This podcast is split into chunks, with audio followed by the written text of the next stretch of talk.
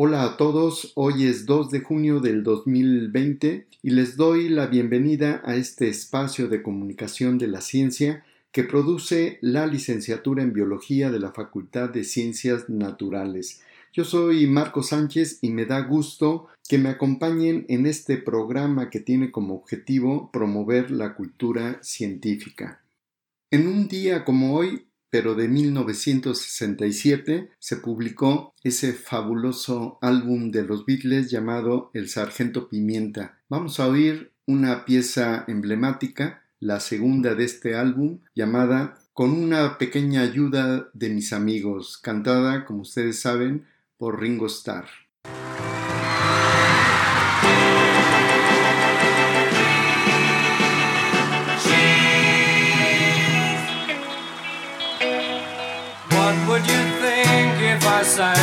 A tune, would you stand up and walk out on me? Lend me your ears and I'll sing you a song, and I'll try not to sing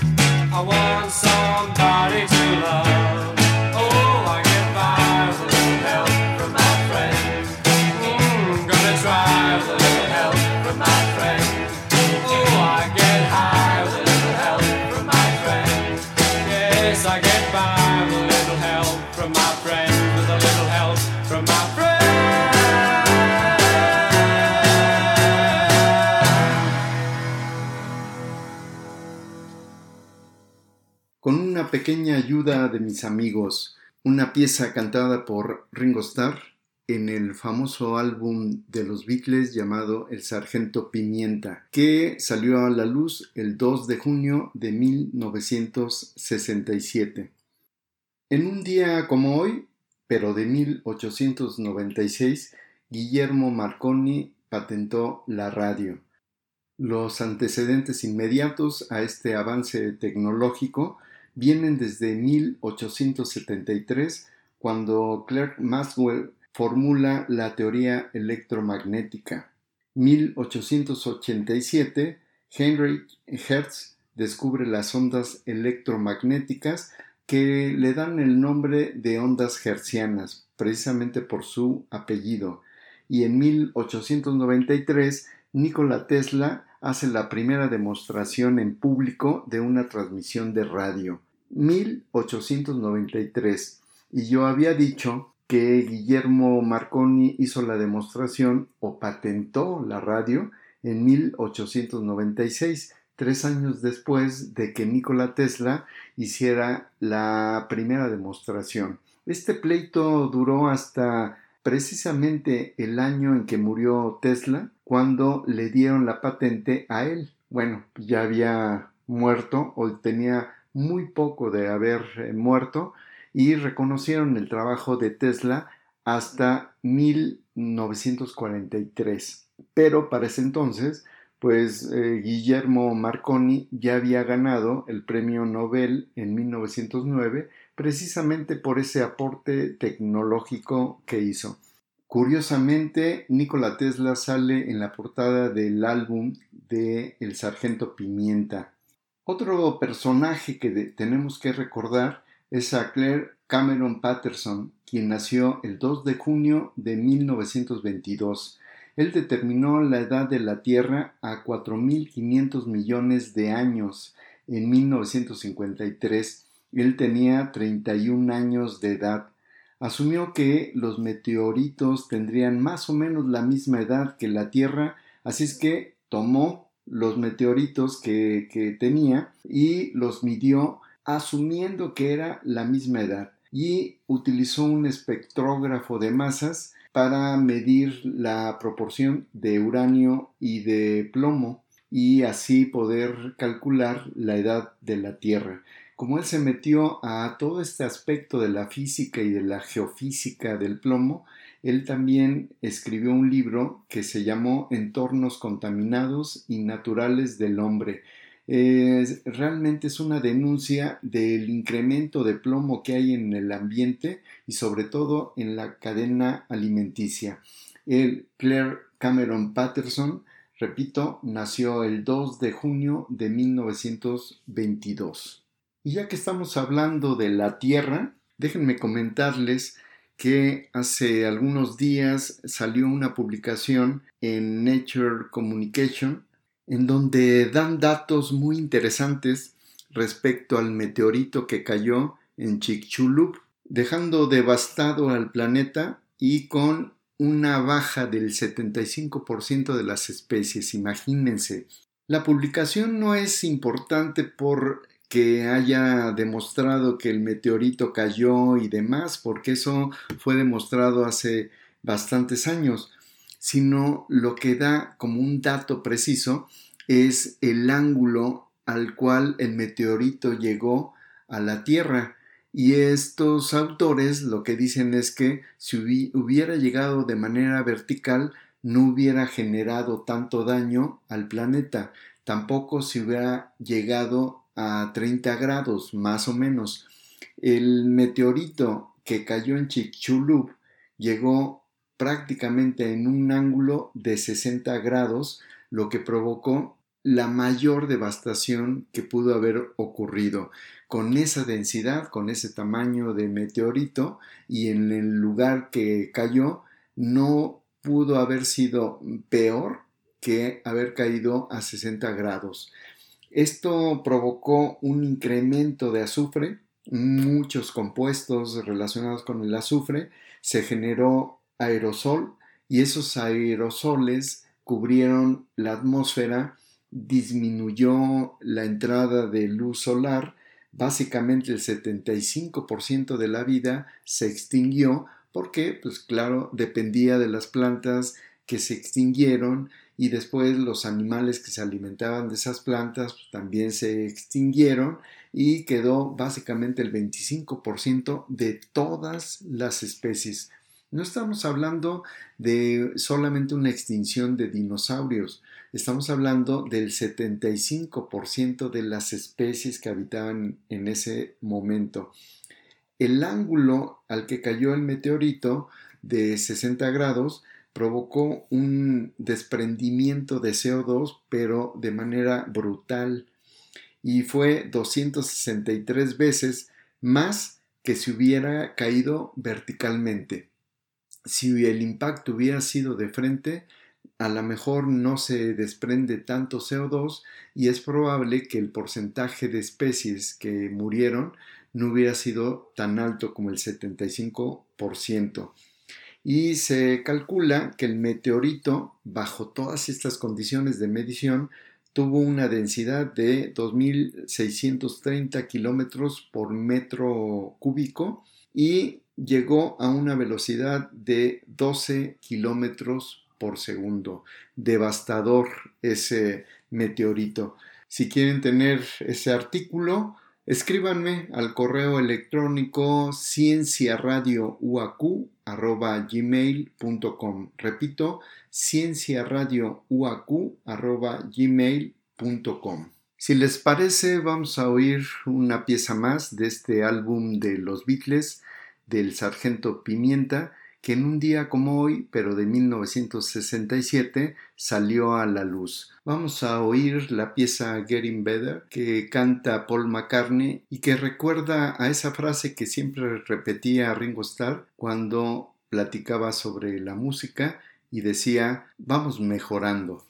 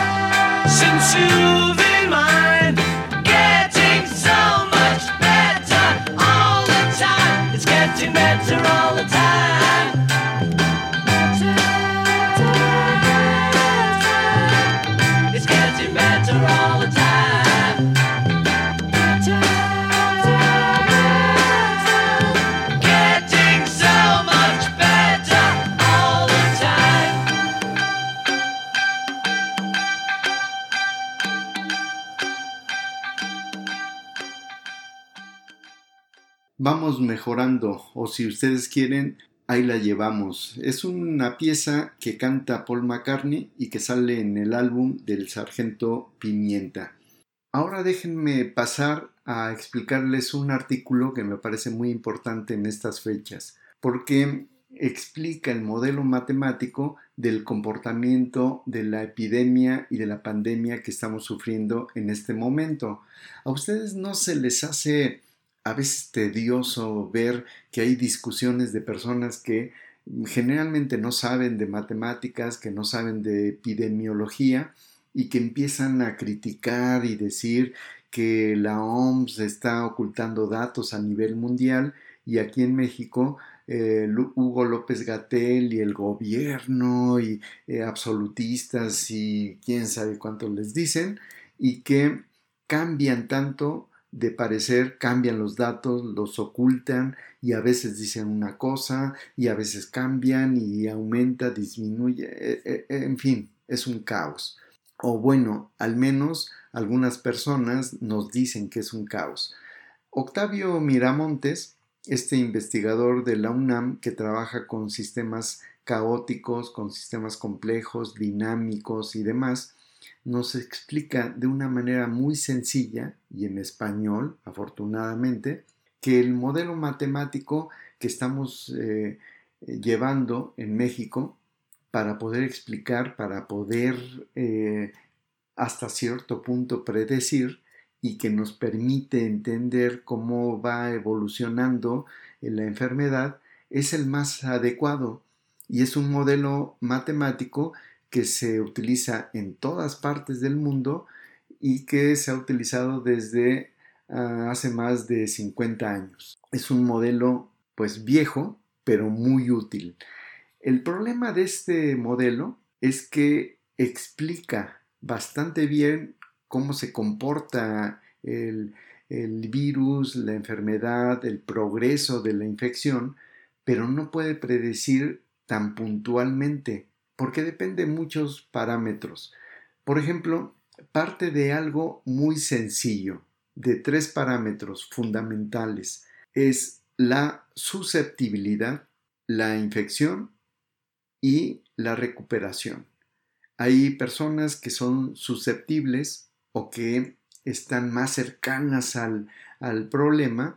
Por ejemplo, personas que están enfermas de diabetes, que son obesas y que tienen hipertensión, son susceptibles o más susceptibles. Pero también los enfermeros, enfermeras, médicos, médicas y demás también son susceptibles.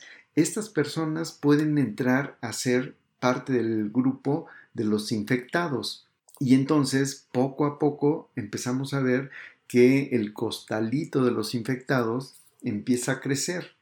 Al principio lentamente y después se dispara. Eh, ¿Por qué se dispara?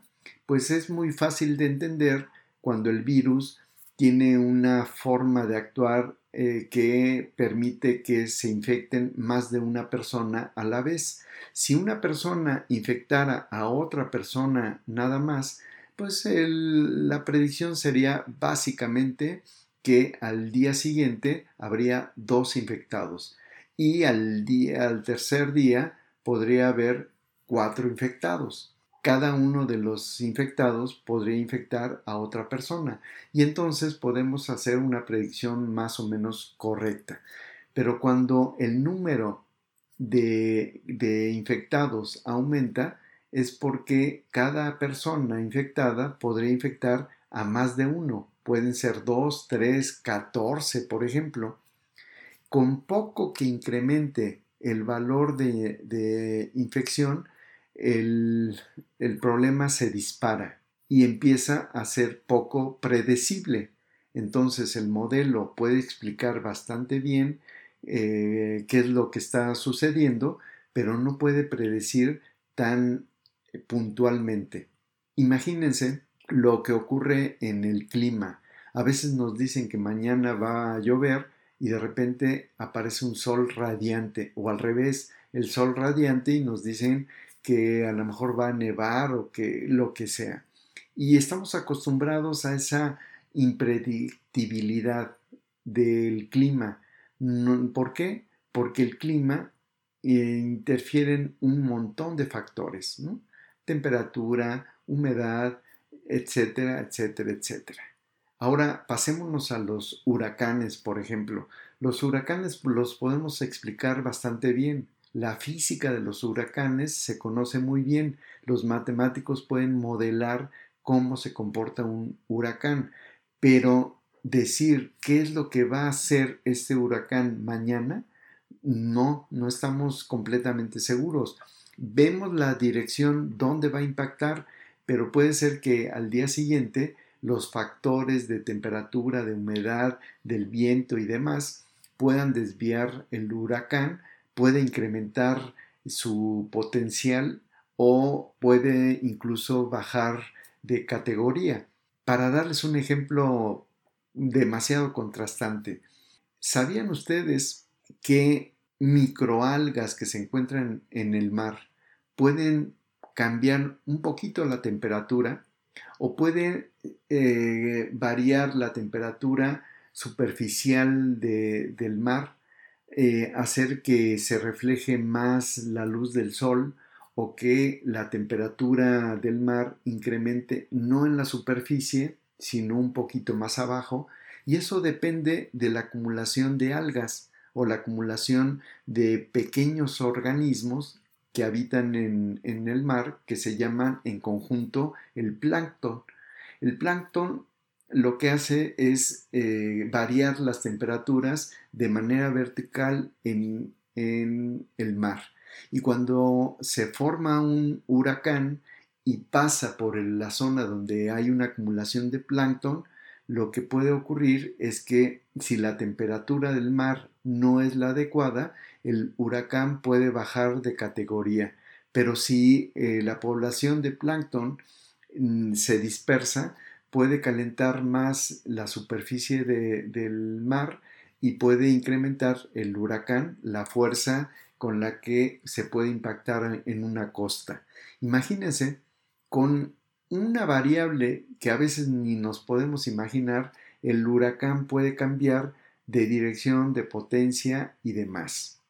En el caso del virus, podemos hacer ciertas predicciones, más o menos por dónde va a impactar, en qué categoría, si le podemos hacer la analogía, y poder predecir hasta cierto punto cuál es el límite en el cual eh, el sistema de salud puede atender a los enfermos. Eso es lo que le llamamos límite hospitalario. Si México no tiene un buen sistema de salud por muchas razones, porque desde hace 30 años no invirtieron demasiado en los hospitales, porque no se forman demasiados médicos o enfermeras y demás. Bueno, por lo que ustedes quieran, el límite hospitalario lo tenemos muy bajo. Por lo tanto, la medida más fácil es mientras se equipan los hospitales, mientras se construyen otros, como se hizo en China, lo que hay que hacer es aplanar la curva y para aplanar la curva lo que se requiere es que las personas cumplan con lo mínimo que nos piden quedarse en casa y si vas a salir pues no te juntes con las personas no menos de un metro y medio y cúbrete si vas a estornudar o a toser, lávate las manos también y demás. Si no hay necesidad de salir, pues no salgas, ¿no? Bueno, todas estas medidas están más que bien y se pueden llevar a cabo eh, prácticamente en todo el mundo. El modelo matemático lo que explica es que si tú te quedas en casa y haces todas estas medidas, lo que va a ocurrir es que para tal fecha se presume que va a empezar a bajar la cantidad de infectados o, como sea. Bueno, el caso es que Octavio Miramontes nos explica el modelo, ese modelo donde los susceptibles pasan infectados y de infectados pasan a recuperados. Como depende del tiempo, eh, esas variables eh, se meten a, a un sistema de ecuaciones diferenciales, es decir, que dependen del tiempo, que van cambiando respecto al tiempo. Y una vez que se resuelven estas ecuaciones diferenciales, que cualquier matemático que en el momento que las vea va a decir que son sumamente sencillas de resolver, el problema es que matemáticamente se resuelven muy bien y explican perfectamente cómo va incrementando la cantidad de infectados. El problema es que es difícil la predicción. La predicción es como si fuera el clima. Entonces, la epidemia o la pandemia eh, se explica muy bien, pero no se puede predecir.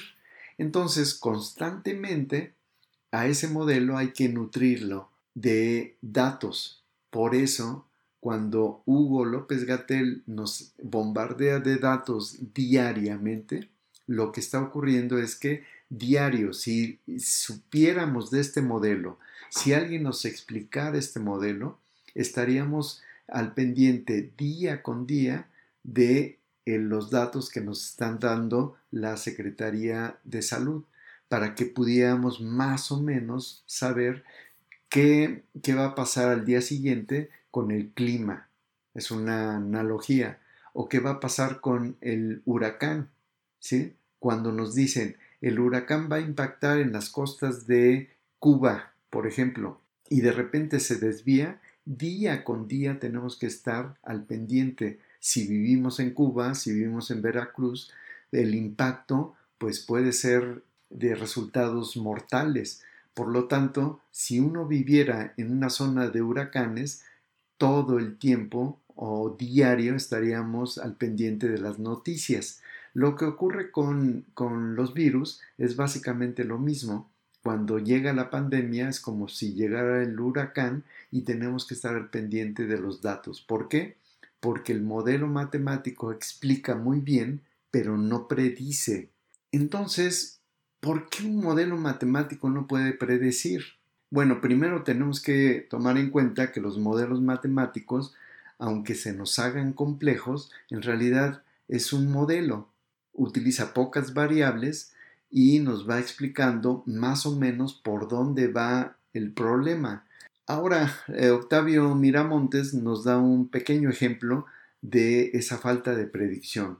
Todos nos quedamos en casa, todos nos lavamos las manos, todos utilizamos cubrebocas si queremos y cuando salimos todos estamos separados a no menos de un metro y medio y, todo, todas las medidas adecuadas. Pero resulta que se atraviesa el 10 de mayo y todos queremos ir a visitar a nuestras mamás. Y entonces empieza a ser un relajo. Y de hecho ocurrió así en México pasó el 10 de mayo y muchas personas dijeron, bueno, pues yo voy a ir nada más rápido y me regreso. Pues todos pensaron lo mismo e incrementó la cantidad de personas que salieron a la calle y eso fue un factor de, de cambio del modelo. Ese preciso comportamiento que para algunos se les hizo trivial, eh, incrementó la curva o cambió el sentido de la curva entonces se tuvieron que ajustar otra vez los parámetros. Eh, puede ser que ahora estemos desesperados porque ya pasó mucho tiempo y queremos salir.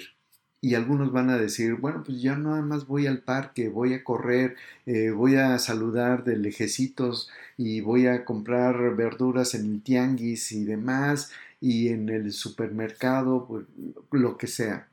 Y cuando cambiamos nuestro comportamiento son factores que van produciendo cambios grandes. Es como el plancton que está en el mar y que puede provocar cambios drásticos a nivel de categorías de huracanes.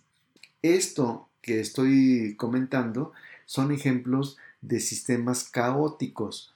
Los sistemas caóticos dependen del estado inicial con el que empiezan a, comportarse. Si el estado inicial cambia, aunque sea muy poquito, el final del cuento puede cambiar drásticamente. Ejemplo, el huracán. Y en el caso del virus, pues el 10 de mayo, que empezaron a salir varios porque creyeron que no había ningún problema, pues puede cambiar esta situación. El, modelo, entonces, es correcto. Lo que está haciendo México es correcto.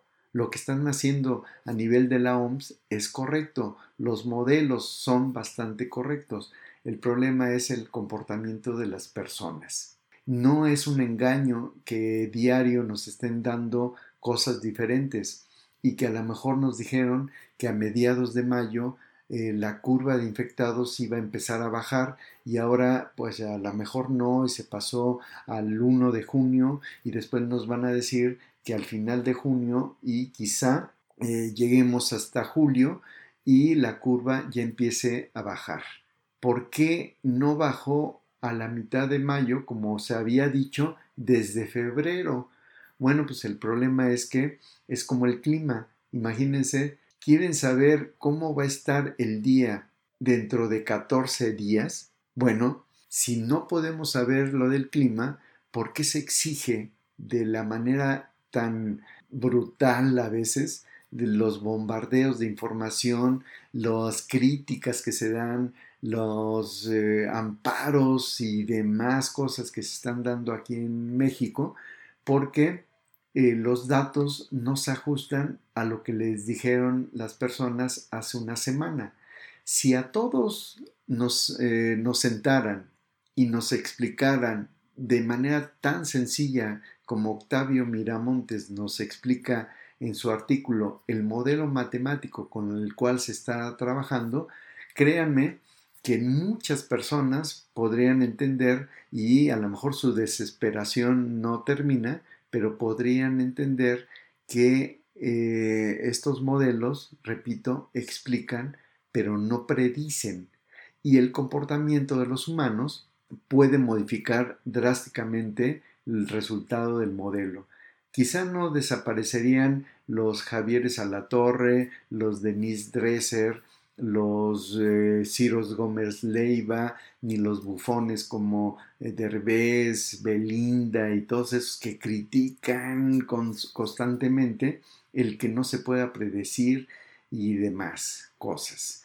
Pero si entendiéramos bien el modelo, si tuviéramos una cultura matemática ligeramente superior a lo que nos dan en, en secundaria o en preparatoria, creo que no solamente podríamos entender, sino contribuir y apoyar las medidas que se están tomando en este momento.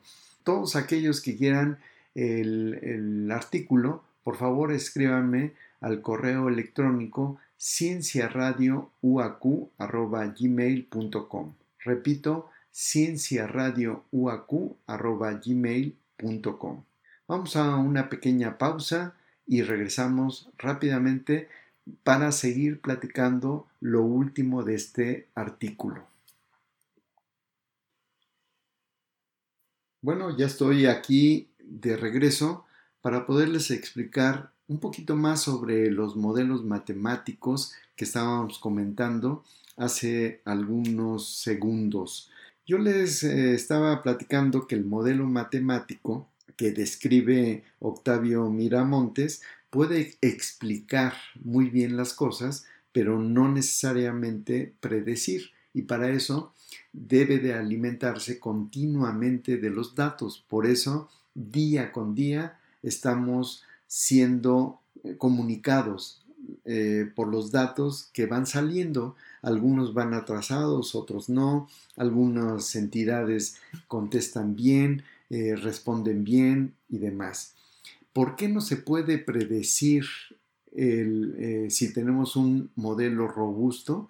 Porque pequeños comportamientos, pequeñas variaciones pueden modificar drásticamente el comportamiento de los sistemas complejos. En este caso, como yo les había comentado, el 10 de mayo pudo haber sido un día que provocó cambios caóticos en un sistema complejo déjenme decirles que hay un peligro latente. El peligro puede ser la recaída o la segunda oleada. Generalmente en este tipo de infecciones llega el pico, como lo estamos sufriendo en este momento, va bajando la cantidad de, infecciones. Eh, ustedes eh, ya, ya supieron que en Europa pues ya las personas están saliendo, se está reactivando eh, algunos eh, sistemas económicos, sociales, culturales y demás. Y aquí en México, como entramos em, después de lo que ocurrió en Europa, estamos básicamente en el pico de la infección.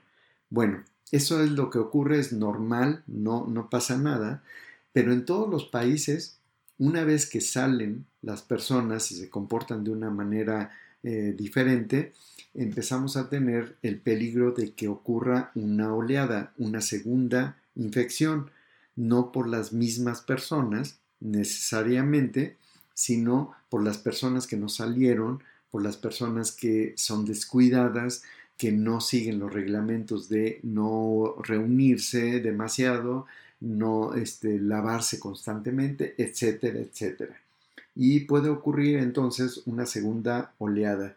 Hay un experimento, eh, bueno, una observación que se hizo en, la pandemia de 1918 y hay una gráfica excelente, me parece que es una, gráfica bastante ilustrativa.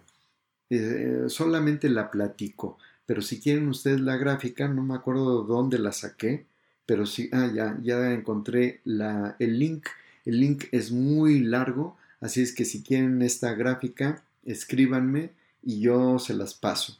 Bueno, en este link aparece una gráfica excelente porque estudian a cuatro ciudades de Estados Unidos, estoy hablando de la epidemia de 1918, y dos de estas ciudades hicieron mal las cosas eh, al inicio de la pandemia, pero hicieron bien, o sea, se confinaron, se limpiaron y hicieron todo lo que debían de hacer.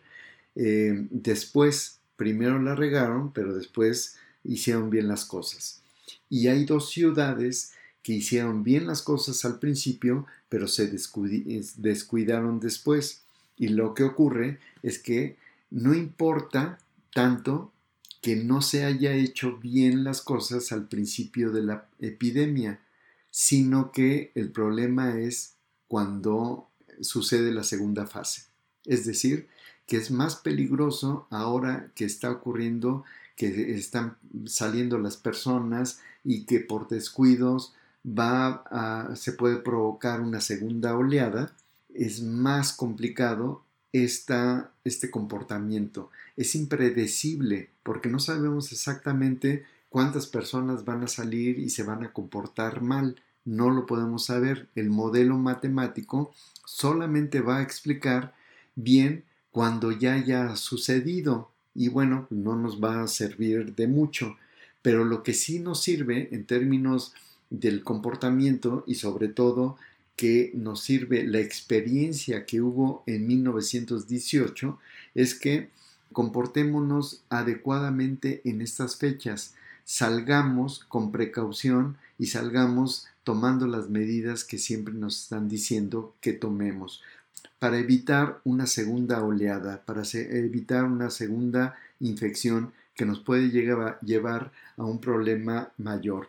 Esta gráfica si la quieren, escríbanme al correo electrónico cienciaradiouacu.gmail.com y con gusto les doy el link para que ustedes puedan analizar y también puedan entender el modelo a través del artículo que escribió el doctor Octavio Miramontes. Déjenme ponerles una pieza que me gusta mucho y que eh, generó una controversia también, aunque la escribieron eh, sin ese sentido, pues parece que eh, LSD se parece a Lucy in the Sky with Diamond. Y por lo tanto le empezaron a decir que había algo oculto, algo raro ahí y que se estaba promoviendo el consumo de LSD.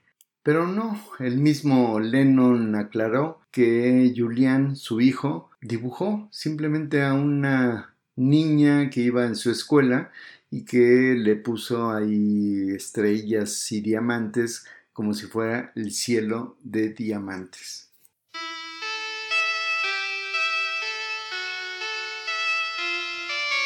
Picture yourself in a boat on a river with tangerine trees and marmalade skies. Somebody calls you, you answer quite slowly. A girl with kaleidoscope eyes.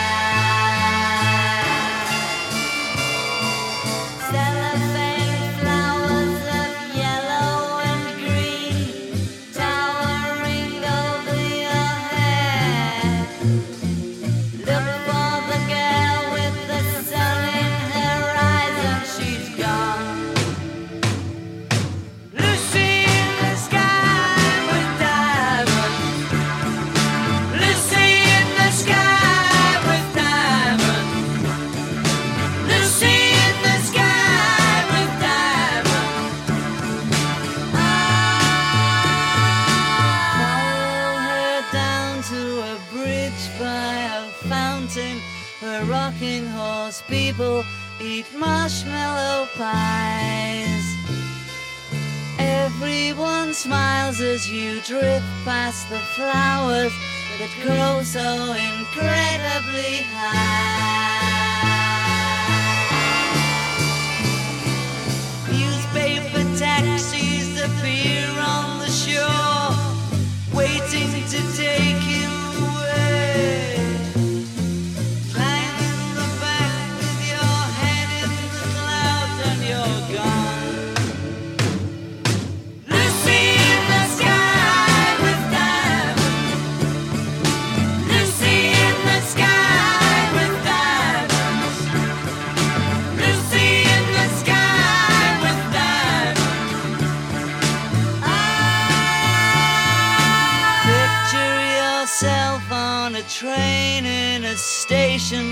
with plasticine pauses with looking glass ties. Suddenly someone is there at the turnstile, the girl with kaleidoscope eyes.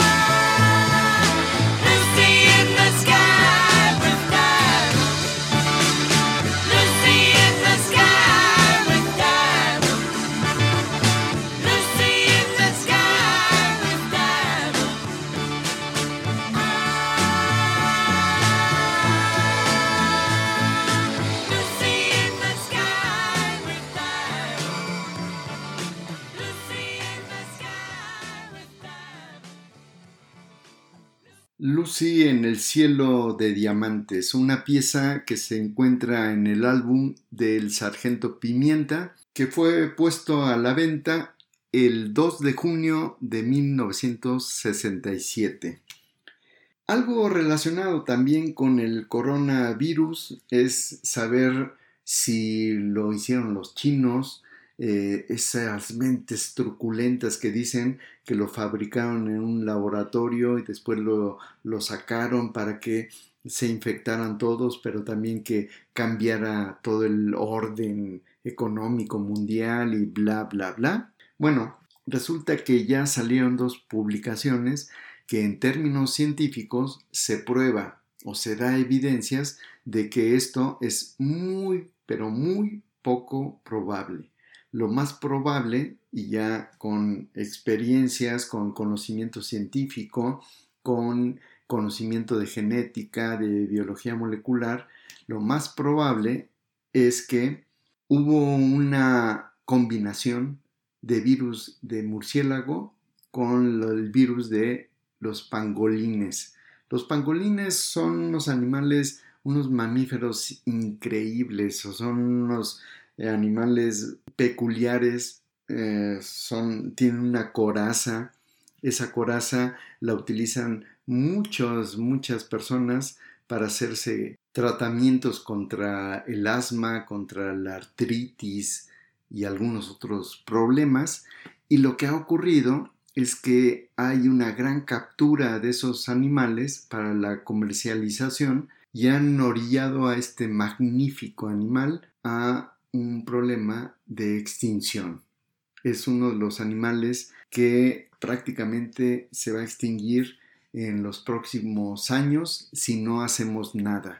Bueno, el caso es que parece que los murciélagos tienen un virus que no es propiamente el SARS-CoV-2, sino es un virus parecido, se parece prácticamente en un 96% al que tenemos ahora eh, provocando la pandemia, pero no es el mismo.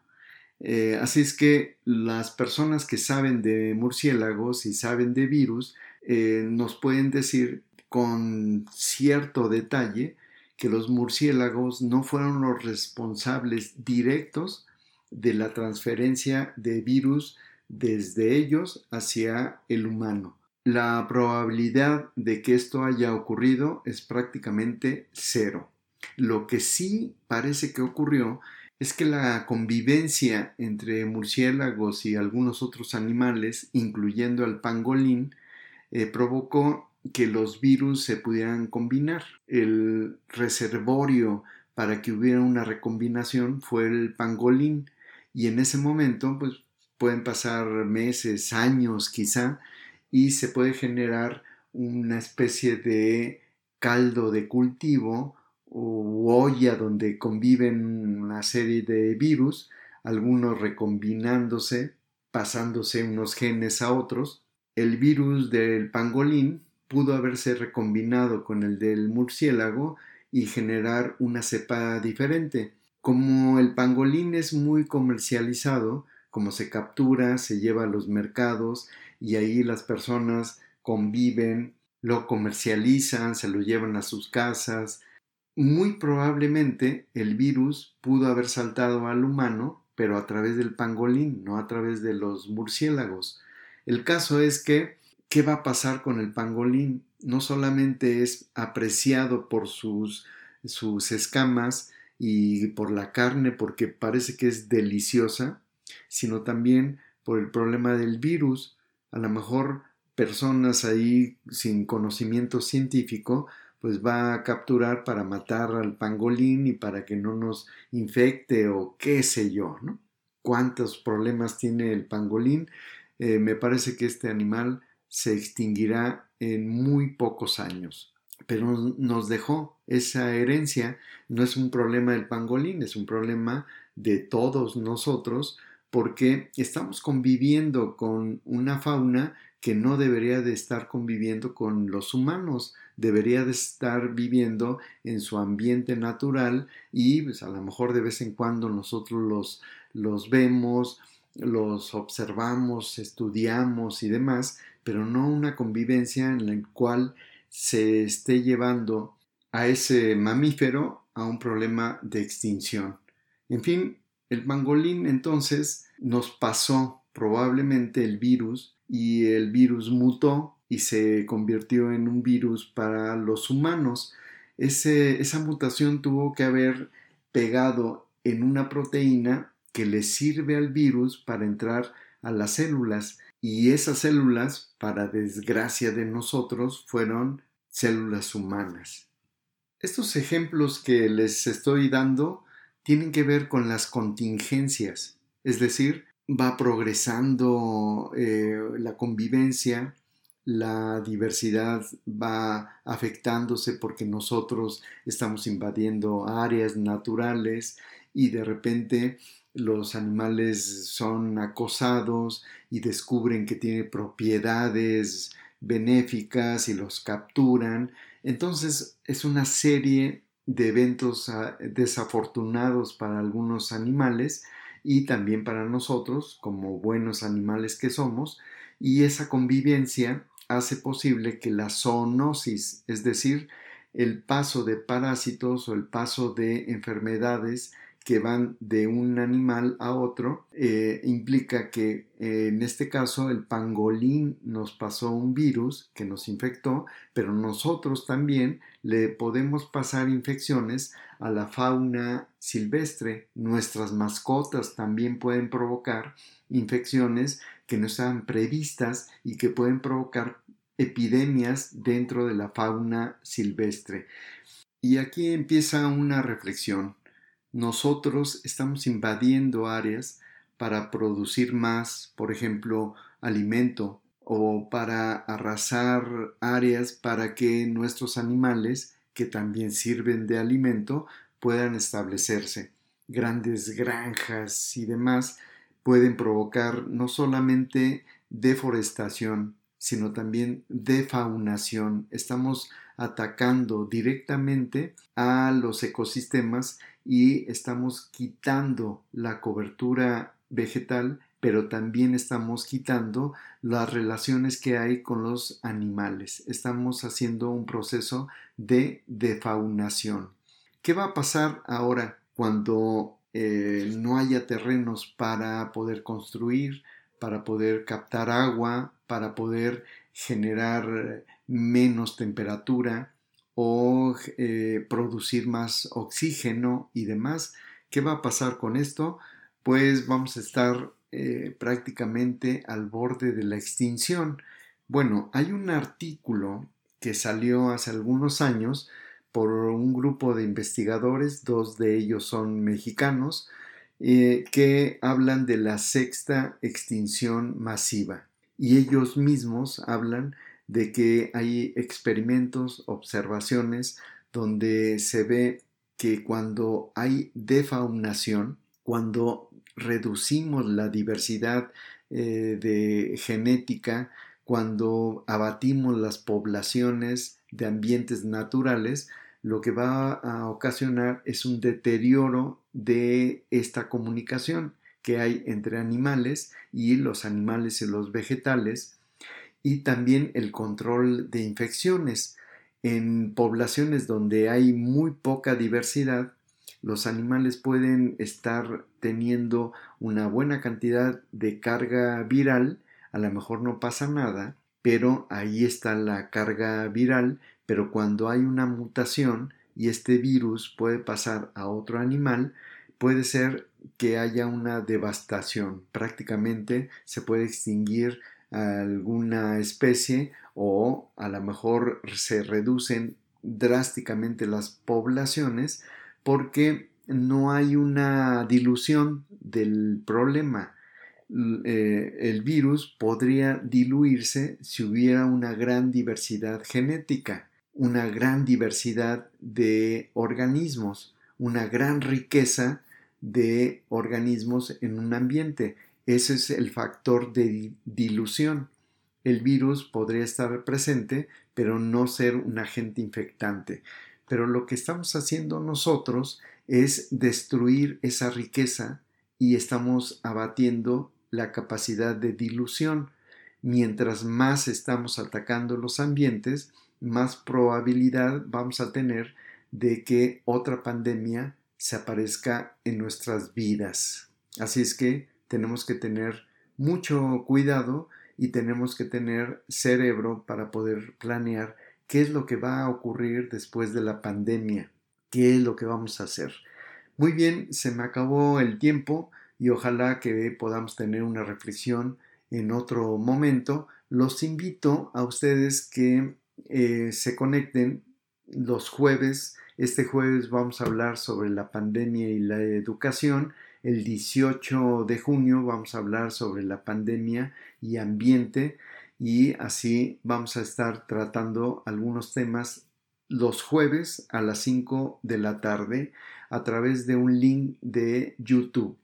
Si a ustedes les interesa eh, conectarse a este seminario, por favor escríbanme al correo electrónico cienciaradiouac.gmail.com y con gusto les paso el link. Yo soy Marco Sánchez y les agradezco haber estado conmigo en esta hora y los invito para que la próxima semana me acompañen para seguir hablando de temas de la ciencia. Mientras tanto, los dejo con esta pieza maravillosa llamada Un día en la vida.